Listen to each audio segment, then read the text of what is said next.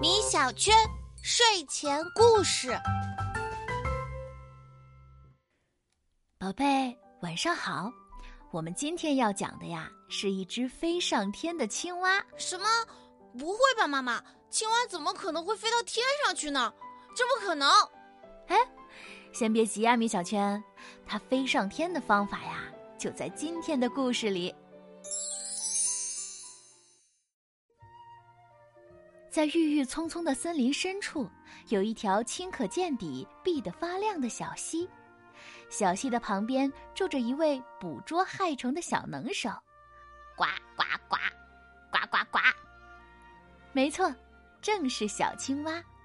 它还有两个形影不离的好朋友，那是两只漂亮的大雁。青蛙弟弟，快来和我们玩啊！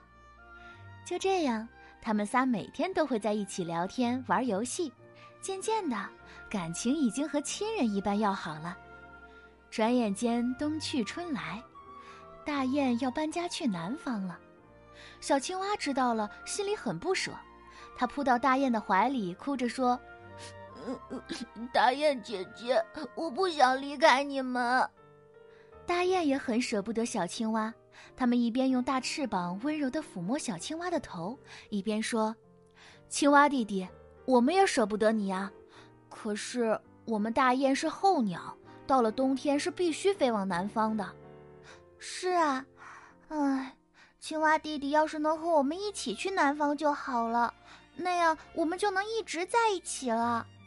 哎，对啊，青蛙弟弟，你干脆和我们一起搬家算了。听了这话，小青蛙也有点心动了，可转念一想，他又懊恼地说：“可是我不会飞，要怎么到南方去呢？”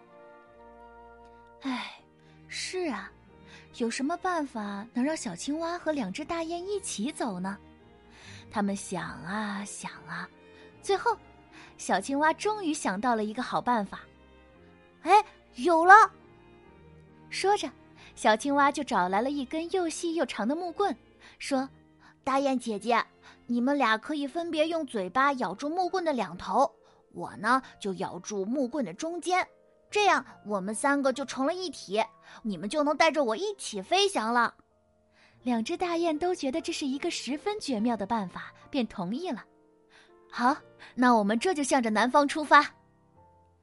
大雁刚要起飞，就在这时，他们突然想到了什么，便谨慎的对小青蛙说：“哦，对了，青蛙弟弟，你要记住，路上不管发生了什么事，你都要咬紧木棍不放。”是的。否则，你说话的时候一张嘴就会从天上摔下来的。小青蛙坚定的点了点头。好的，我知道了，咱们快飞吧。于是，两只大雁便带着小青蛙飞上了蓝天。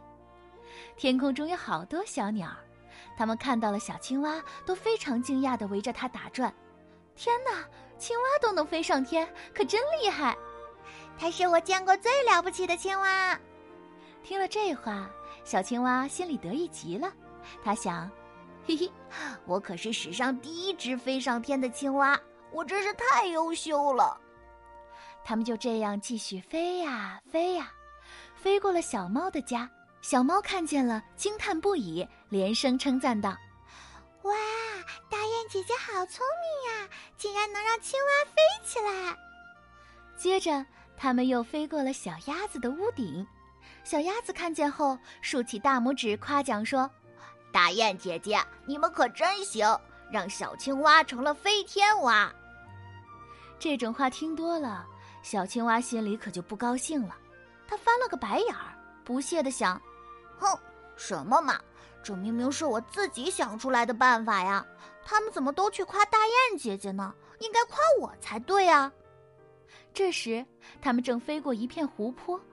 水里的鱼儿们看见了，便说：“快看呐，大雁真是太聪明了，还带着青蛙一起飞呢。”这下小青蛙再也忍不住了，它张口大喊道：“不对，这个主意是我自己想出来的，大雁姐姐只是听我的吩咐办事罢了。”可他的话还没说完，就从天上掉了下去。呃啊！幸好啊，他掉进了湖里，还被善良的鱼儿们救了，这才没有丧命。就这样，这位史上第一只飞上天的青蛙，从此再也不敢搬家了。它永远生活在了那片湖泊旁边。故事里的小青蛙因为虚荣骄傲，最终功亏一篑，没有搬家到南方去。所以，宝贝千万要牢记，只有坚持到最后，才能获得成功。要做一个戒骄戒躁、谦虚谨慎的人哦。好啦，晚安吧。